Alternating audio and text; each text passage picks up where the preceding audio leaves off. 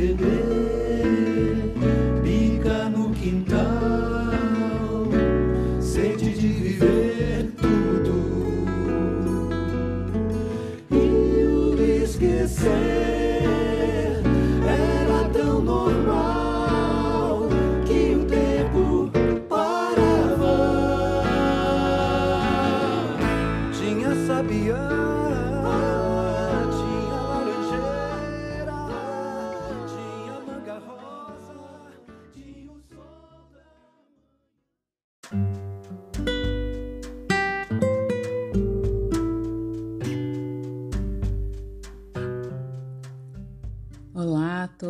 Todos.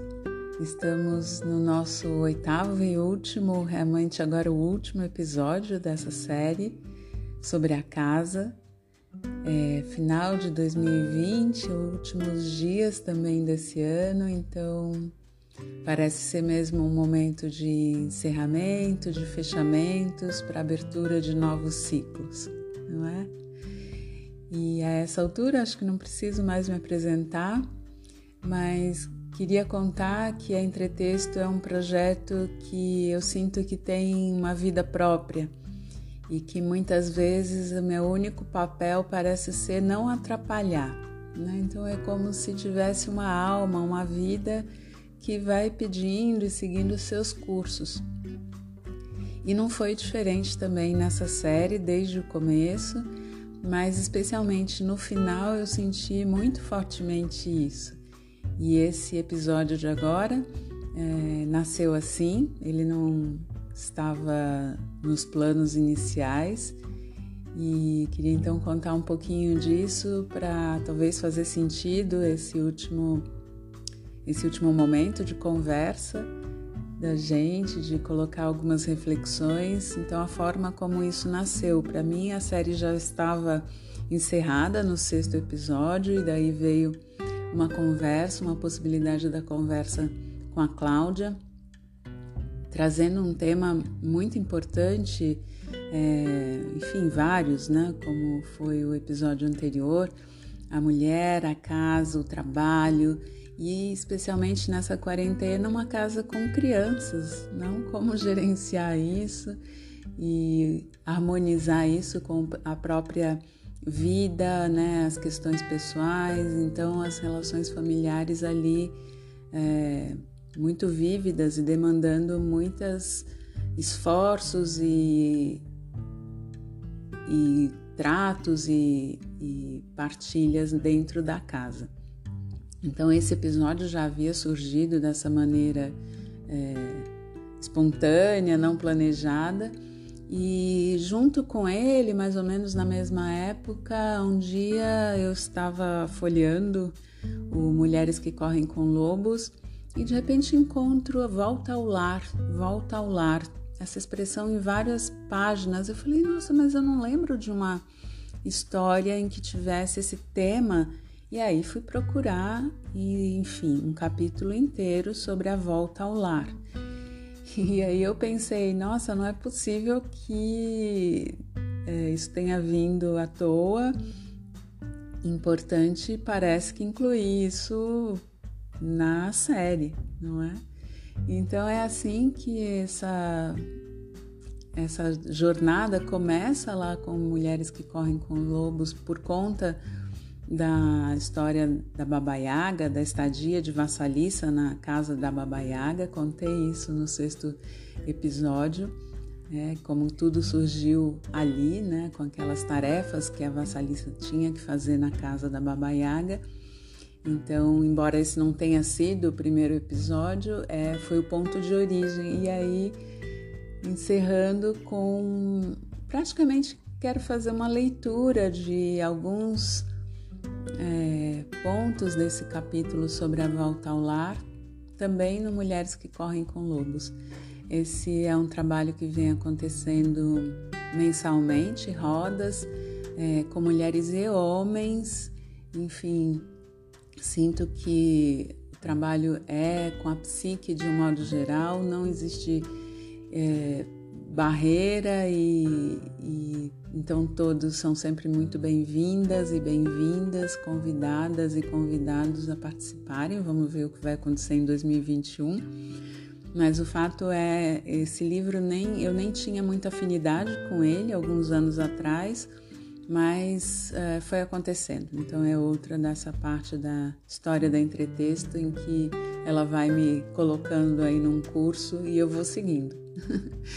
Então, fui descobrindo um livro com bastante material e conteúdo tão importante, às vezes ainda sinto alguma resistência com a forma como a Clarissa aborda, mas ela é livre e se sente livre para tratar dos assuntos da psique, da psicologia junguiana da forma dela, e isso é maravilhoso, né? Talvez seja uma das pessoas que fez sua volta ao lar.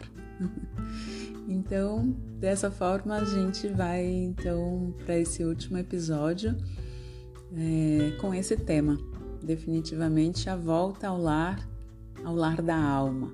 O que significa isso, não é?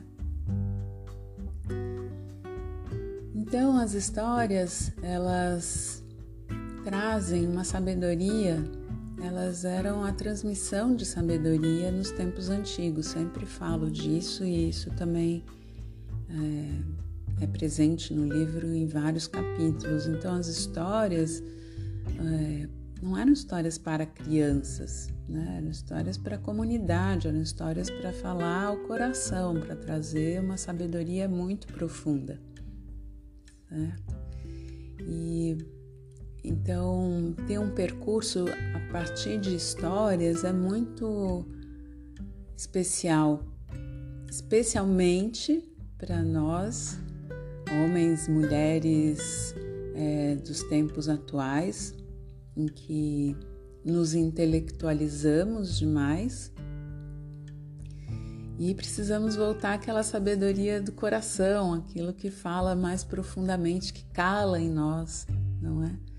e que é essa sabedoria transmitida através de imagens, de um enredo que a gente percorre junto com os personagens e assim por diante.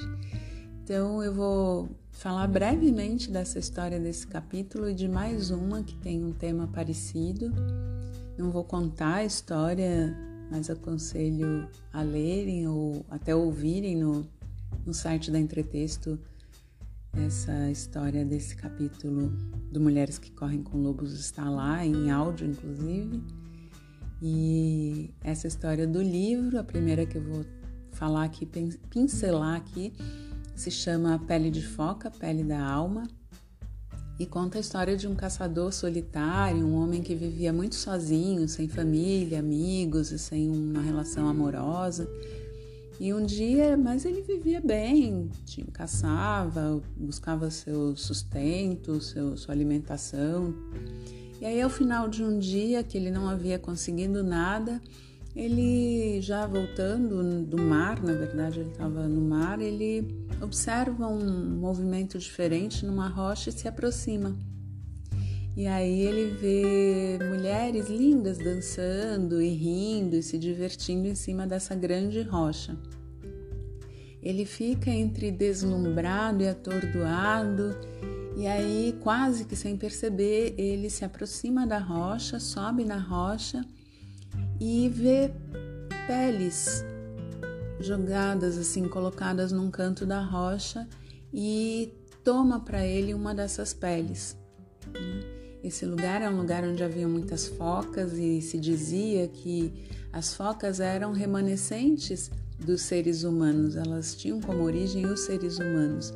E que dessa origem o que elas haviam guardado era o olhar, que é um olhar muito expressivo, cheio de sabedoria e também de amorosidade.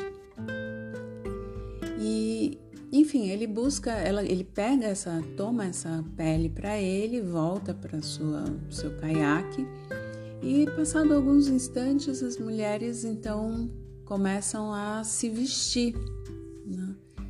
é, para aquele movimento e elas começam a se vestir e uma a uma elas voltam para as profundezas do mar, com exceção de uma que fica buscando sua pele e não encontra. Bom, resumidamente, esse homem se aproxima dela, pede para que ela se case com ele.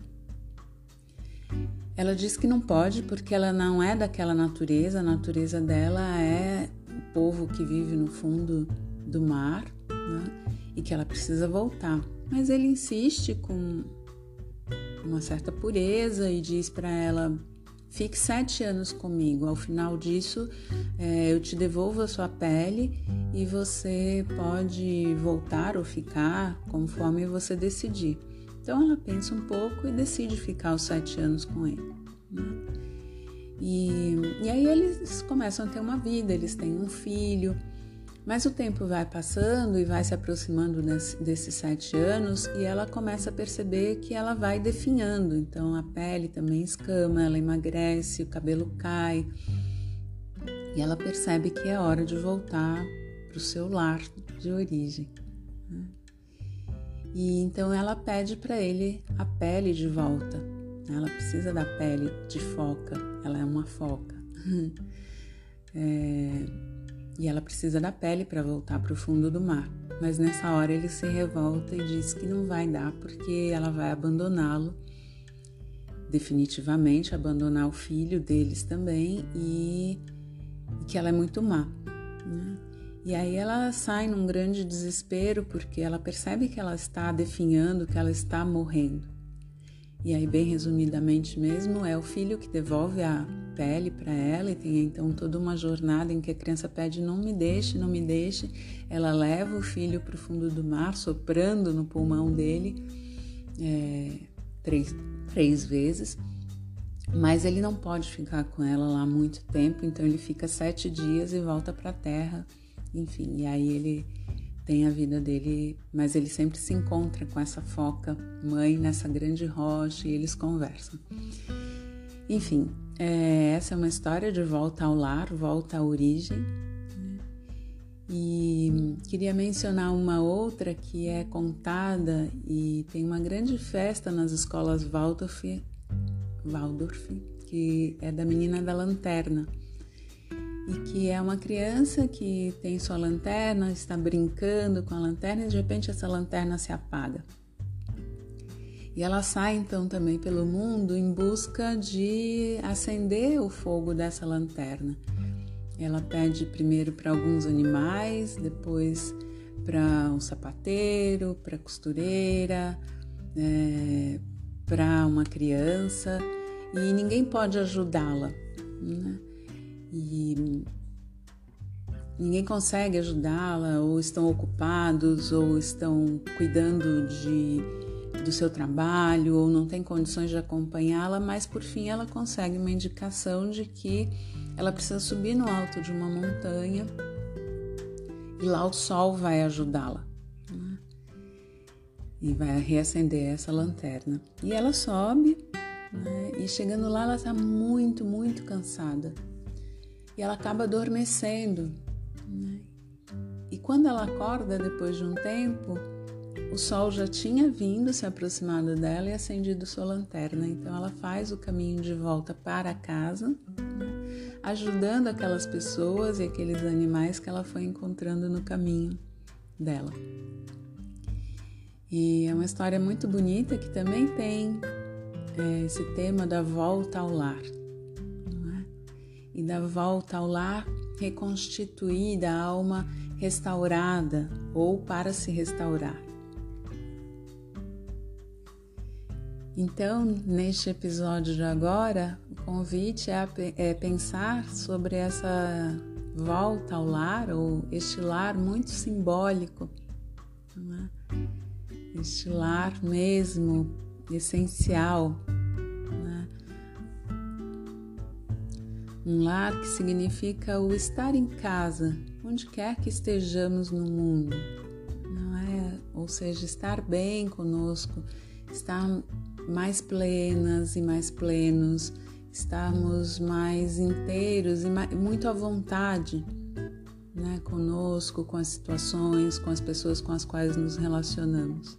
Existem pessoas que têm essa qualidade por excelência, não uma espécie de uma de realmente de se sentirem muito livres e muito à vontade, muito em casa, para falar o que sentem que é importante falar, para seguirem seus fluxos, seu trabalho, suas aspirações.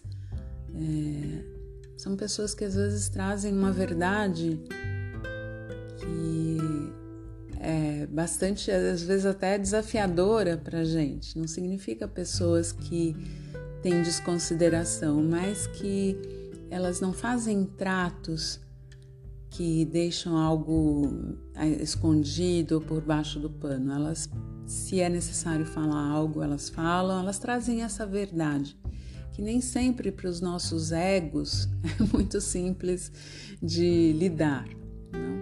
mas são essas pessoas que se sentem em casa, que voltaram elas próprias para o seu lar, o lar da alma, que se sentem mais inteiras, que estão habitando sua própria pele e sua própria alma. Então, esse é o tema desse episódio, um lar que é o lar da própria alma e como a gente faz para voltar para ele. Dizem que encarnar, né, o espírito encarnar, ele deixa muita coisa para trás. É como tentar calçar uma luva bastante apertada. Então, estar neste corpo físico, nesse mundo material, muitas vezes é difícil para um espírito, né? Para o espírito, para a alma, para essa força que nos anima e que é muito infinita. Então, é lidar com a finitude, com a materialidade, com o concreto que tem todas as suas limitações, é, sendo em essência não isso, não apenas a materialidade. Não, não somos apenas um corpo. Né? Isso é um grande mistério para a ciência nos dias de hoje. O que forma a consciência? Não é? São só processos fisioquímicos, fisiológicos e químicos do cérebro, não, não se encontra ali a explicação para tudo. Né? Então, como ser um espírito ou uma alma que encarna na limitação, né? mas não perde a conexão com essa parte maior? É isso que é o grande tema. Não? Então, temos a nossa casa física que tanto pode ser a nossa casa mesmo, essa que nós vimos falando nessas, nessa série, como o nosso próprio corpo, o nosso mundo, também falamos disso em alguns episódios, né? E temos esse, essas casas né, no mundo físico, mas quantas vezes a gente perdeu a conexão com uma casa maior, com a nossa própria alma, com a nossa própria profundidade e verdade interna. Né? Então é disso que vou tentar falar um pouco aqui nesse, nesse nosso último encontro. E escolhi então, como eu disse, alguns trechos do capítulo do Pele de Foca, Pele da Alma, e vou fazer uma leitura aqui para a gente ficar com essa inspiração de uma autora que, uma mulher, não, que se dedicou a, a escrever esse grande tratado, reunindo histórias tão especiais e fazendo esse mergulho no próprio trabalho, na aspiração da sua própria alma. espero que isso inspire e traga novos elementos e uma nova roupagem também, uma nova forma de olhar para o nosso lar, para as nossas casas. Essa casa mais essencial.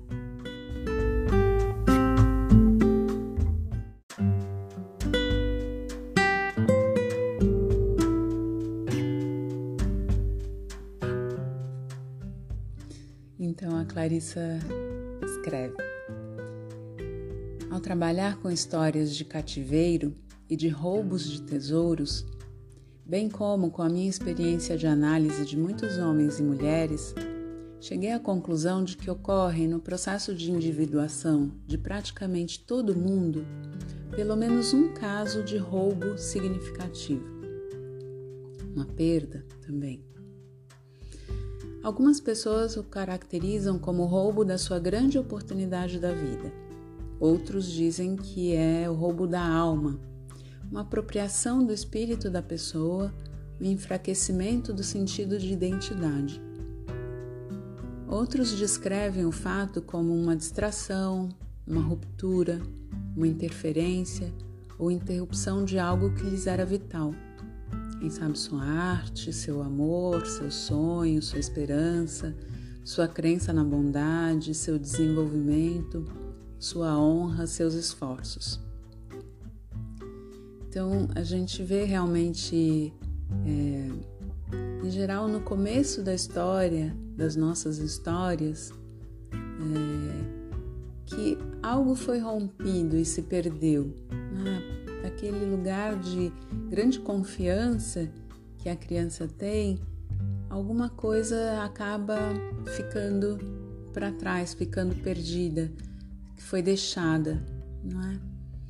Talvez seja esse próprio processo né, de encarnar, de, de criar uma identidade, é, o ego que vai se formando. O ego é uma parte, é uma parcialidade mesmo.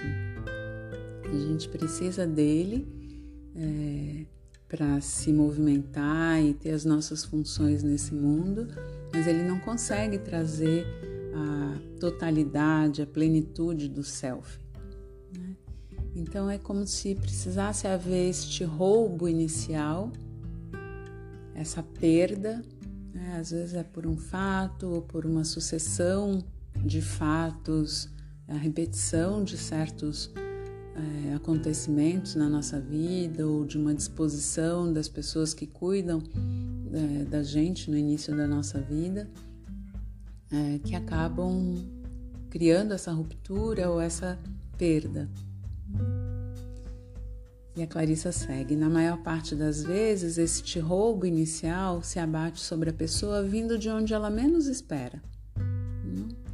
Recai sobre as pessoas, isso recai sobre as pessoas por motivos diversos, em virtude da ingenuidade, da percepção falha quanto às motivações das outras pessoas, da inexperiência, se a gente estiver falando de criança, pela total entrega, dependência, né? E a entrega, confiança nos adultos que, que cuidam, né? Na falta de atenção a todas as pistas do ambiente, em virtude de o destino estar sempre entretecendo lições em sua trama. As pessoas que se permitem ser roubadas, obviamente, elas não são más nem erradas, tampouco tolas. Né? Mas de algum certo, de algum modo, elas têm um aspecto de inexperiência. Estão imersas numa espécie de cochilo psíquico. Isso se a gente está falando de um roubo é, que acontece na idade né, na adolescência ou na idade adulta, mas obviamente se é na criança é um é realmente uma inexperiência total, é, não existiria outra possibilidade, né? E, mas ela explica que esse, isso pode acontecer realmente a qualquer pessoa, independente da idade, é, esse momento do roubo, em que algo é perdido, roubado, dessa fissura, dessa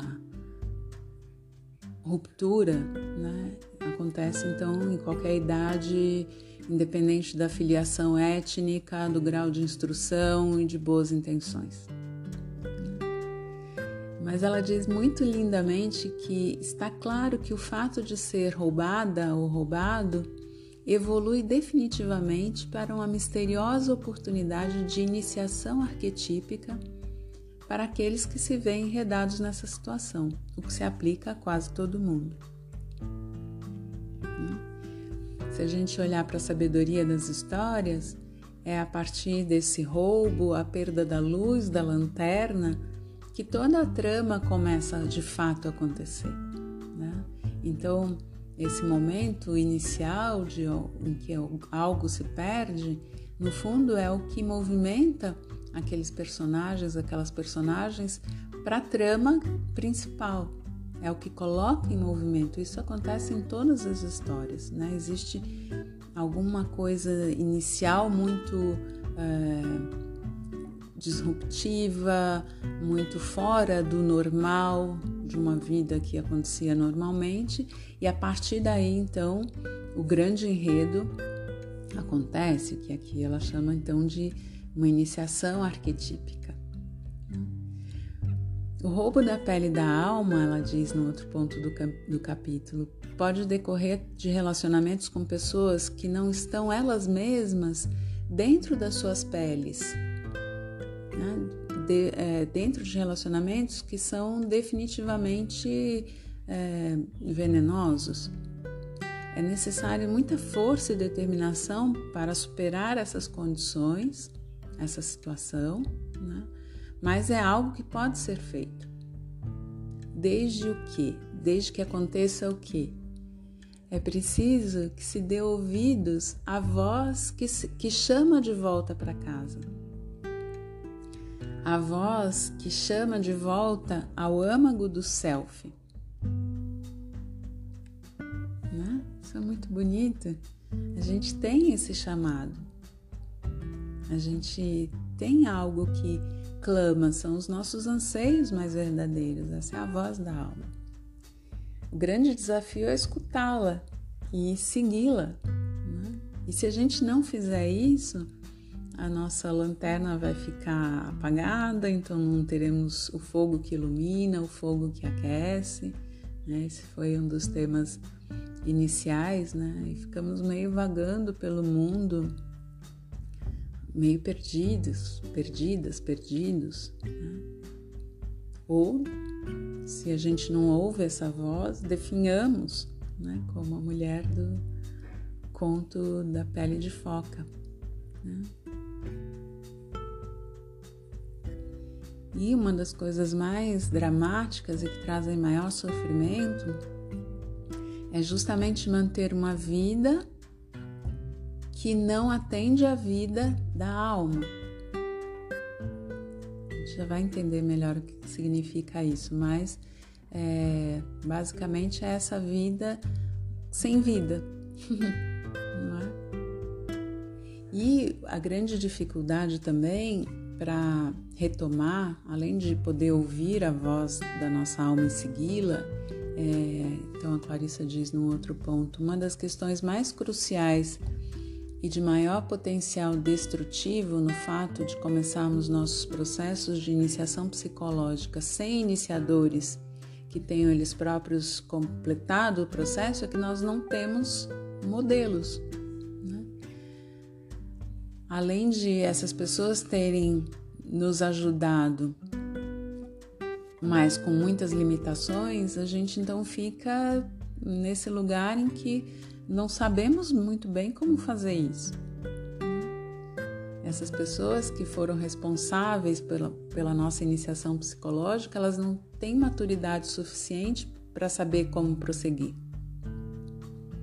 Quando os próprios iniciadores são pessoas cuja iniciação está incompleta, existe uma omissão de aspectos importantes do processo.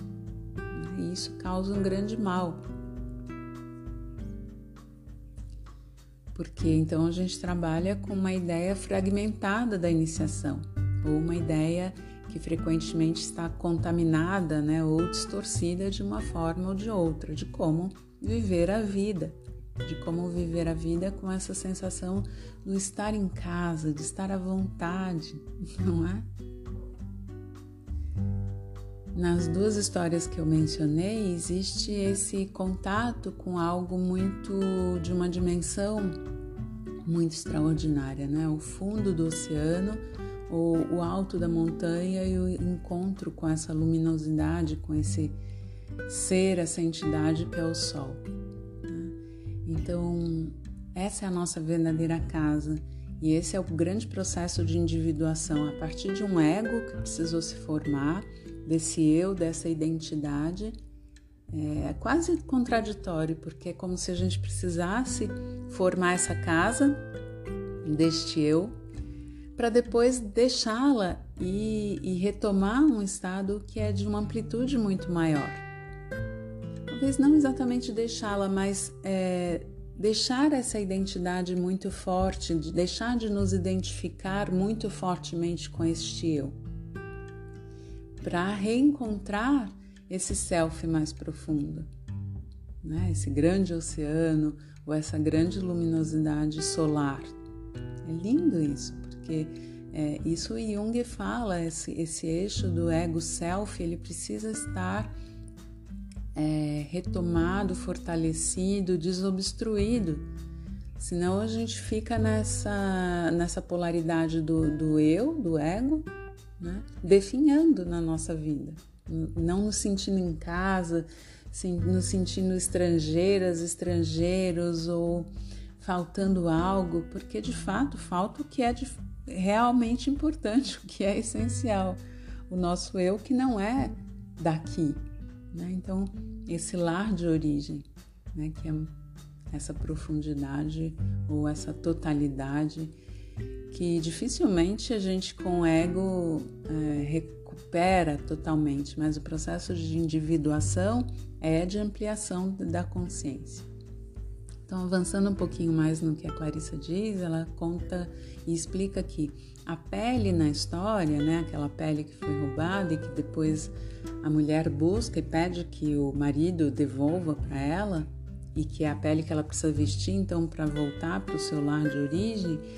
Então a Clarissa diz, né, a pele na história não é tanto um objeto, mas a representação de um estado de sentimento, de um estado de ser um estado que é coeso, profundo e que pertence a essa natureza mais profunda.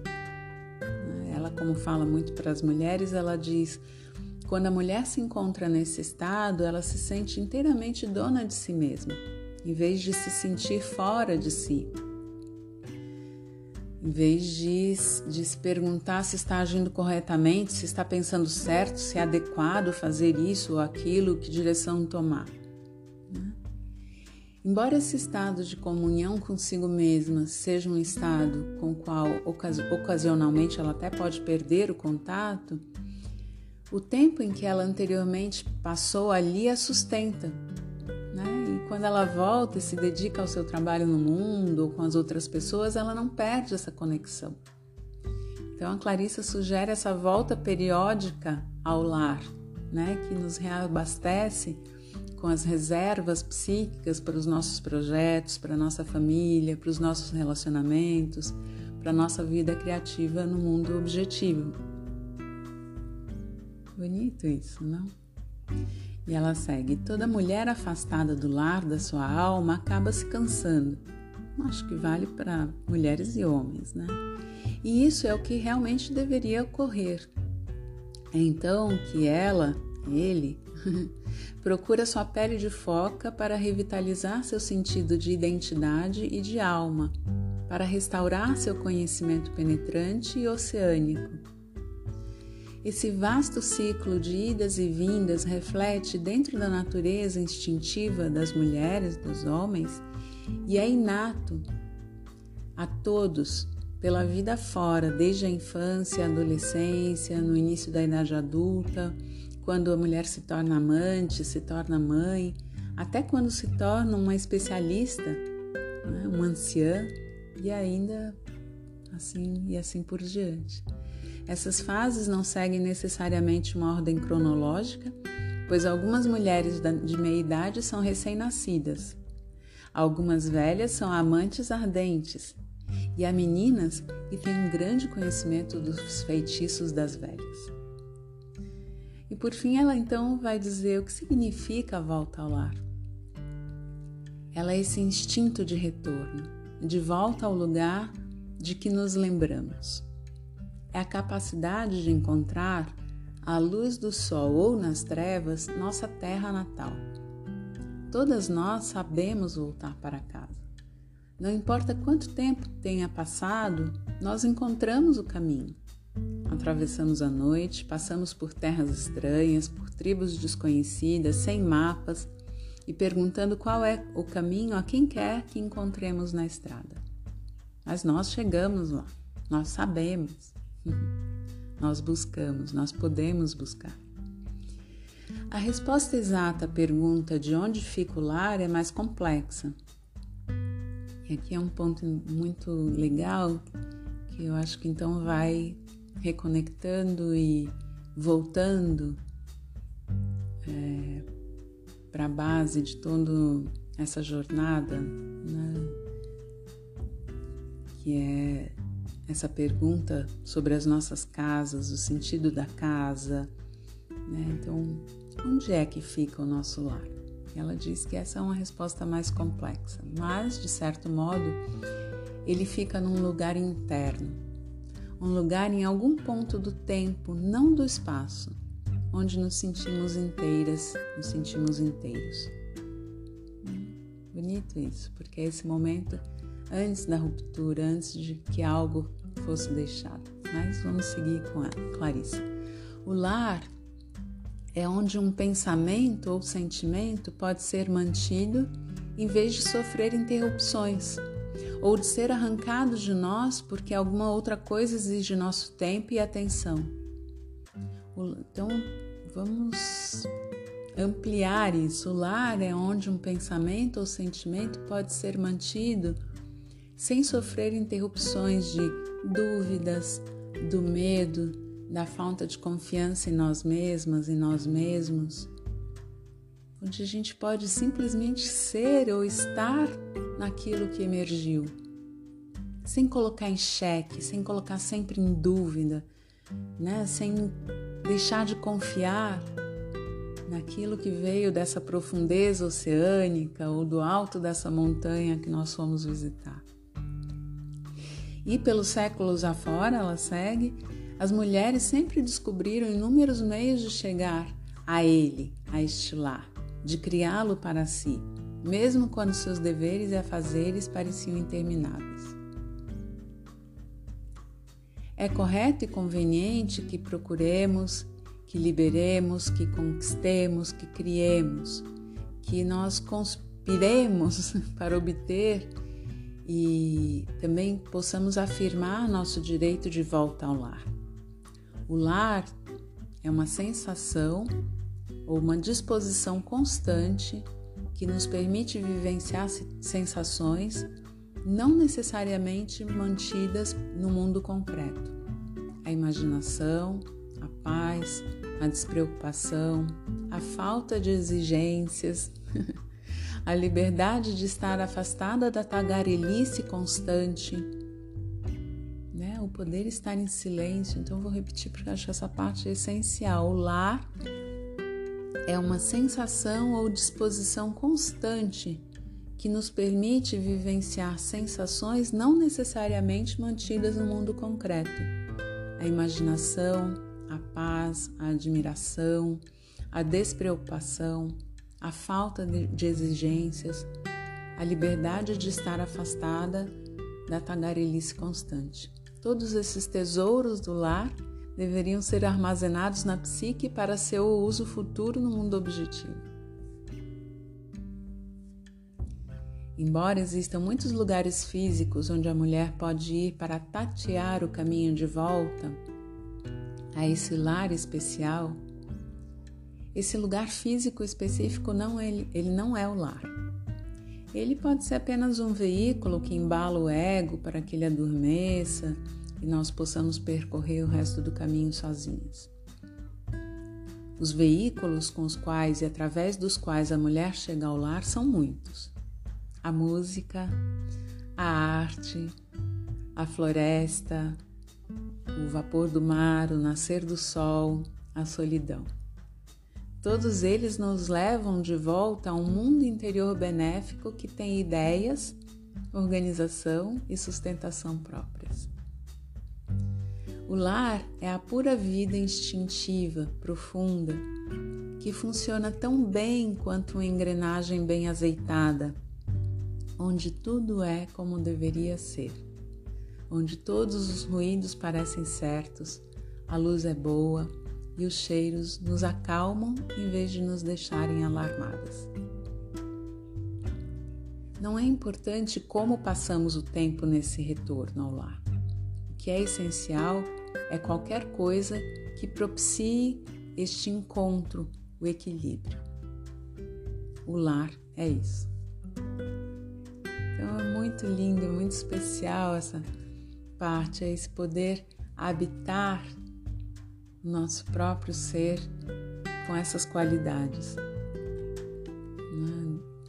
Existem veículos físicos que podem nos levar né, até esse lar essencial, é o que ela diz aqui, e por isso talvez precisemos mesmo descobrir quais são para cada uma, para cada um de nós esse veículo e precisamos cultivá-los.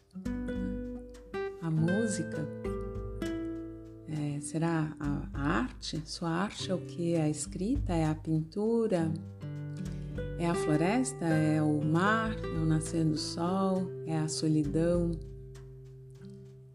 Então, esses veículos também são importantes para que eles nos ajudem a chegar nesse mundo, nesse estado interior tão benéfico. Como ela diz, que tem ideias, organização e sustentação próprias. O lar é a pura vida instintiva e oceânica, que funciona muito bem, onde tudo está como deveria ser. Essa sensação, não, ela é um grande presente, conquista ou algo a ser recuperado. Estar onde tudo é como deveria ser.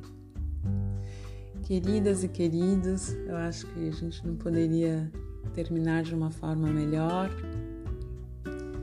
com esse vislumbre desse lar original e essencial, dessa possibilidade que podemos sim recuperar e que isso possa ser uma conquista muito especial nesse ciclo que vem. Estamos encerrando um ano muito desafiador para todas e todos, imagino, né, que levou justamente à criação desse podcast, porque estamos em casa, né?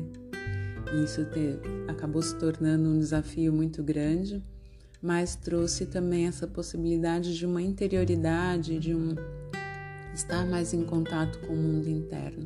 Mas que isso não termine aí, que não pare aí, porque o mundo, o mundo físico, o mundo externo também é nosso lar, temporário que seja, mas é importante que a gente também se sinta à vontade nele, né? E quando toda essa situação for, é, quem sabe, se regularizando e a gente puder voltar a recuperar alguma liberdade de movimento no mundo lá fora, que a gente possa fazer bem né, transição entre o mundo dentro, estar bem em casa, estar bem na solitude, no silêncio e estar bem fora. Né? Acho que aqui a gente tem duas disposições de alma muito características, né? Uma mais introvertida, interiorizada e outra mais extrovertida, exteriorizada. E quanto é importante a gente estar em equilíbrio, né? Com então, transitar bem entre a casa, o mundo, entre o dentro e o fora, né? entre nós mesmas e nós mesmos e os outros. Né? Sempre que existe esse bom equilíbrio, nós nos sentimos bem, a vida realmente fica numa balança mais é, melhor, não é? E para isso a gente precisa estar bem conosco, esse estado de ser, de que está tudo é, como deve ser, né? Como as, olhando para as coisas com essa sensação de completude, é porque os canais estão desobstruídos com o nosso lar essencial. Então nós precisamos primeiro habitar bem o nosso ser, não é? E aí este ser pode estar em casa ou no mundo, dentro ou fora, consigo mesma, consigo mesmo sozinho ou com outros, e nenhum desses lugares é desconfortável, porque estamos em casa, não? Desejo para todas e todos um lindo ano de 2021, é, com todas as conquistas e realizações internas e externas que sejam boas para este ser de cada um de vocês. Muito obrigada pela companhia, por terem escutado todos esses episódios, à medida que iam chegando os feedbacks, às vezes até sem pedir, é, isso foi dando muito gás e muita alegria de ir buscando novos temas, enfim. Mas agora preciso também saber fechar os ciclos e com esse oitavo de volta ao lar, cerramos e que cada um possa então voltar para o seu lar, para o seu próprio ser e ver o que fez sentido, né? E ficar com isso, ou traduzir para si mesma e para si mesmo da forma que seja bastante autêntica. Um grande abraço a todas e todos e fiquem bem e se cuidem muito. Grande abraço.